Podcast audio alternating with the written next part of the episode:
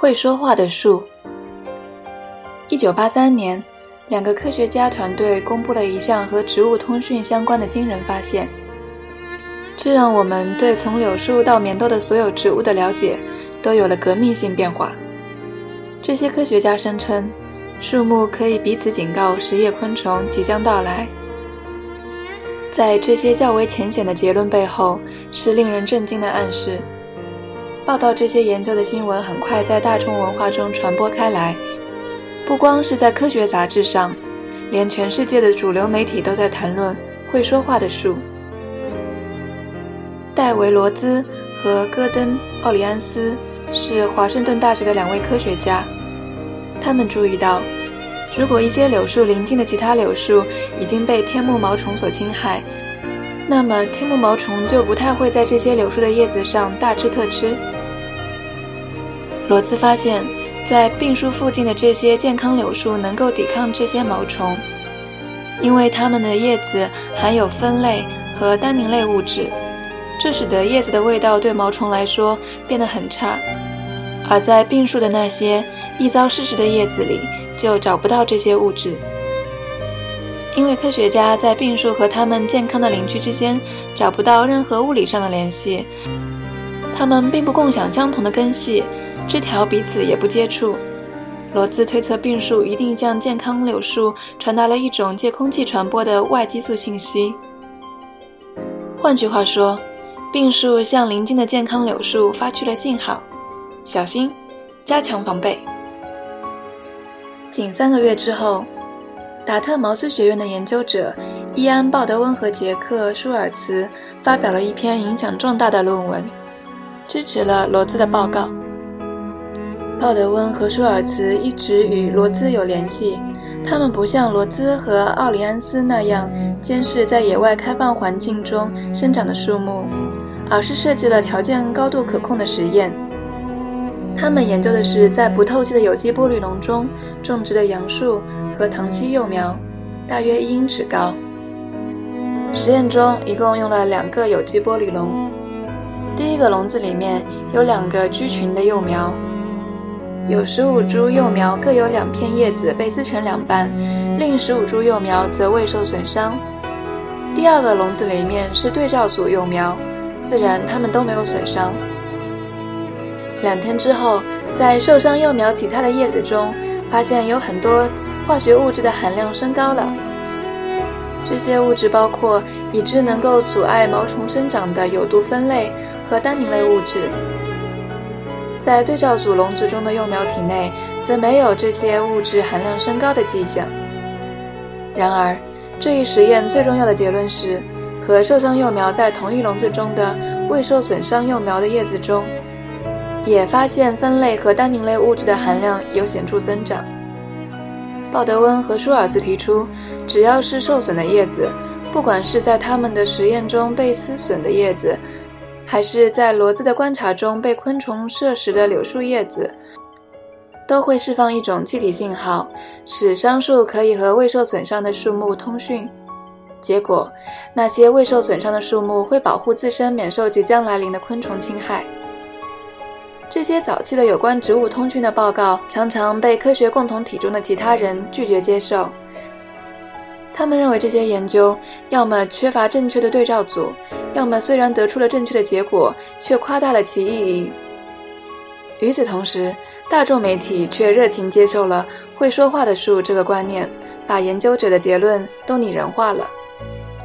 不管是《洛杉矶时报》、加拿大的《温莎星报》，还是澳大利亚的《时代报》，新闻市场都在为这个观念走火入魔，登载的消息都有类似下面这样的标题：科学家翻动新树叶，发现树木会说话。嘘，小小的植物有大大的耳朵。萨拉索达先驱论坛报的头版标题则是：科学家相信树木会说话，会彼此回应。纽约时报一九八三年六月七日的主社论标题甚至是：当树木说话时。在这篇文章中，作者推测会说话的树木的树皮比利枯病更狠。所有这些公众媒体的关注都不足以使科学家接受鲍德温和他的同事提出的化学通讯的想法。但是在最近十年中，植物通过气味来通讯的现象，已经在包括大麦、绢稿和楷木在内的大量植物身上得到了反复验证。而在那篇开创性论文发表之时，刚刚离开学院的年轻化学家鲍德温，则继续了他卓越的科研生涯。尽管植物通过靠空气传播的化学信号受到邻近植物影响的现象，现在已经是公认的科学事实，许多疑问还仍然存在。植物真的在彼此通讯吗？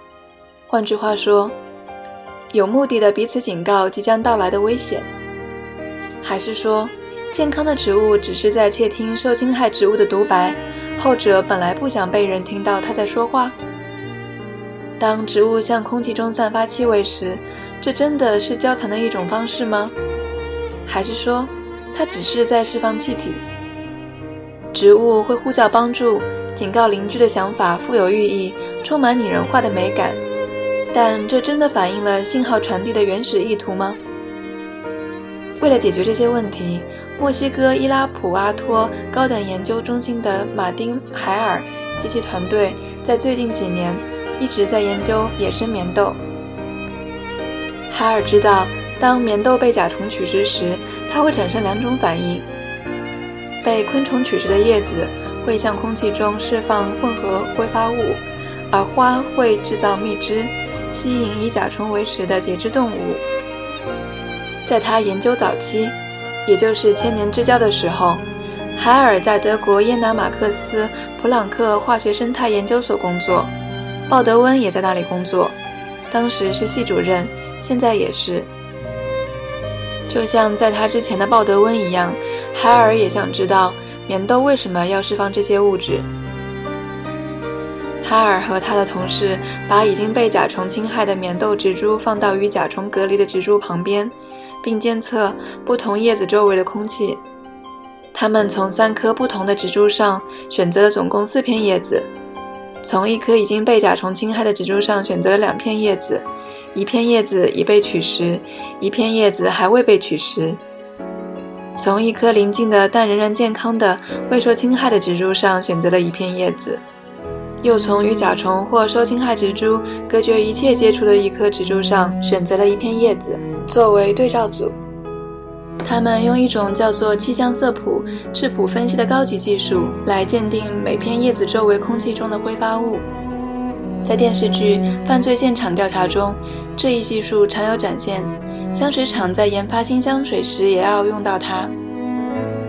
哈尔发现，同一棵植株上被取食的叶子和健康叶子释放的气体中，其挥发物完全相同，而作为对照组的叶子，其周围的空气却完全不含这些物质。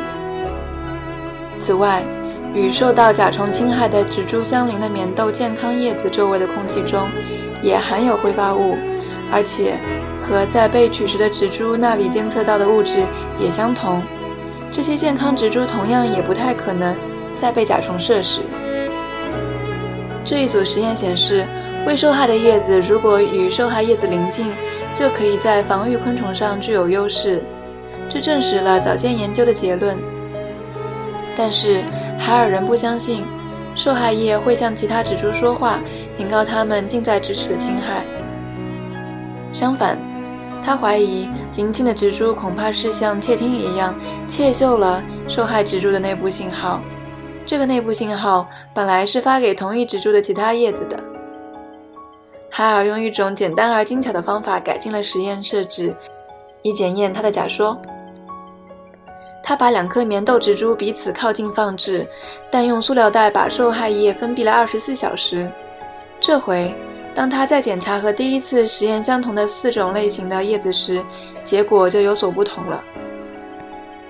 受害叶仍然释放和以前相同的化学物质，同一颗豆蔓上的其他叶子和邻近植株的叶子现在却和对照组植株一样，它们周围的空气中没有这些物质。海尔和他的团队打开包裹受害叶的塑料袋，利用一个通常用在电脑芯片上给电脑降温的风扇。把受害叶周围的空气吹往两个方向，其一是向同一颗豆蔓上端的相邻叶子吹，其二是向远离豆蔓的空气吹。他们检查了从茎蔓高处的叶子散发出来的气体，测量了它们产生的蜜汁量。被受害叶散发的气体吹拂到的叶子，自己开始散发同样的气体，并同时产生蜜汁。没有暴露在受害叶散发的气体之中的叶子，则没有变化。这个结果意义重大，因为它揭示。从受害叶释放的气体对于这一植株保护其他的叶子免受侵害来说是必须的。换句话说，如果一片叶子被昆虫或细菌侵害，它会释放气体，警告兄弟叶保护自己免受迫在眉睫的侵害。这就好比在中国长城的烽火台上点火，是在警告即将到来的袭击一样。通过这种方式。嗅到了受害叶散发的气体的叶子，对于接连而至的暴力侵害有了更强的抵抗力，这就保证了植株自身的存活。那么那些相邻的植株呢？如果它离被侵害的植株足够近，那就能从被害植株叶子之间的内部对话中获益。相邻的植株窃听到了附近的嗅觉对话，从中获取了关键信息，有助于它保护自身。在自然界中，这种嗅觉信号可传播至少几英尺。不同的挥发性信号传播的距离有远有近，这取决于它们的化学性质。就棉豆而言，它们天然就喜欢群居而生，这对于实现一株有难八方知晓的目标来说是足够了。当临近植株被试食时，棉豆究竟闻到了什么东西？正如在菟丝子实验中描述过的番茄香水一样。棉豆香水也是多种气味的复杂混合物。二零零九年，海尔和韩国的同事合作，分析了从被害植株的叶子散发出来的各种挥发物，以便确定化学性时究竟是什么。这里的关键在于鉴定那种明显负责与其他叶子进行通讯的化学物质。他们比较了遭受细菌感染的叶子所散发的物质。和遭受昆虫取食的叶子所散发的物质，在这两种侵害下，叶子释放的挥发性气体成分相似，唯有两种气体不同，才可以区别这两种侵害。受细菌侵害的叶子会释放一种叫做水杨酸甲酯的气体，被害虫摄食的叶子就不会释放这种气体，但会产生另一种叫做茉莉酸甲酯的气体。水杨酸甲酯在结构上和水杨酸非常相似，在柳树皮中可以找到含量丰富的水杨酸。事实上，古希腊医生希波克拉底就已经描述了一种从柳树皮提取的能够缓解疼痛和退热的苦味物质，现在已知就是水杨酸。古代中东的其他文明也用柳树皮入药，美洲原住民也是如此。多个世纪以后，我们知道。水杨酸是阿司匹林的化学前体，而水杨酸本身也是现代的许多除痤疮洗面奶的关键成分。尽管柳树是水杨酸的一个众所周知的天然来源，人们从中提取水杨酸已经很有年头了，但其实所有的植物都会制造或多或少的水杨酸。植物同时还制造水杨酸甲酯。顺便一提，这是苯基高油的重要成分。可是，植物为什么要生产止痛药和退热药呢？其实，正如其他任何植物化学物质一样，植物并不是为了人类利益才制造水杨酸的。对植物来说，水杨酸是加强植物免疫系统的防御激素。当植物被细菌或病毒侵害时，就会产生水杨酸。水杨酸可溶于水，它就从植物受感染的地方释放出来。通过维管系统到达植物的其他部位，发出细菌正在入侵的信号。植株的健康部位于是做出反应，开始进行多种方式的防御，要么杀死细菌，要么至少阻止瘟疫的扩散。在有的防御过程中，植物会在感染区周围构筑一道由死细胞组成的壁垒，阻止细菌向植株其他部位移动。有时，你能在叶子上见到这些壁垒。它们看上去是一些白点，在这些白点所在的叶片区域，细胞实际上是自杀了，这样它们附近的细菌就不能向远处扩散了。从更广的层面上看，水杨酸在植物和人体内的功能是相似的。植物用水杨酸帮助其避免感染，这意思就是说，植物在生病时会用到水杨酸，而我们遇上引发疼痛的感染时，自古以来就应用水杨酸治疗。现在又应用了其他现代衍生物阿司匹林。回到海尔的实验上，在受到细菌侵害后，实验所用的棉豆散发水杨酸甲酯，这是水杨酸的挥发性形态。这个结果证实了十年前由拉特杰斯大学的伊里亚拉斯金实验室所做的另一项工作，即水杨酸甲酯是烟草在遭受病毒感染后产生的主要挥发物。植物可以将可溶于水的水杨酸转化为挥发性的水杨酸甲酯，反之亦然。要理解水杨酸和水杨酸甲酯的不同之处，可以这样想：植物尝到水杨酸。而嗅到水杨酸甲酯，正如我们所知，味觉和嗅觉是紧密相关的感觉。主要不同在于，我们用舌头尝到可溶于水的物质，而用鼻子受到挥发性的特质。在海尔把受感染的叶子用塑料袋包起来的时候，它隔绝了水杨酸甲酯从受感染的叶子飘往同一株豆蔓或邻近植株未受感染的叶子的过程。而当来自受感染的叶子的气体，吹到未受感染的叶子之上，使它终于闻到水杨酸甲酯的时候，这片叶子就通过叶片表面微小的开口，叫做气孔，吸入这一气体。一旦进入叶片深处，水杨酸甲酯就重新转化为水杨酸。而我们已经知道，这就是植物在生病时所服用的药物。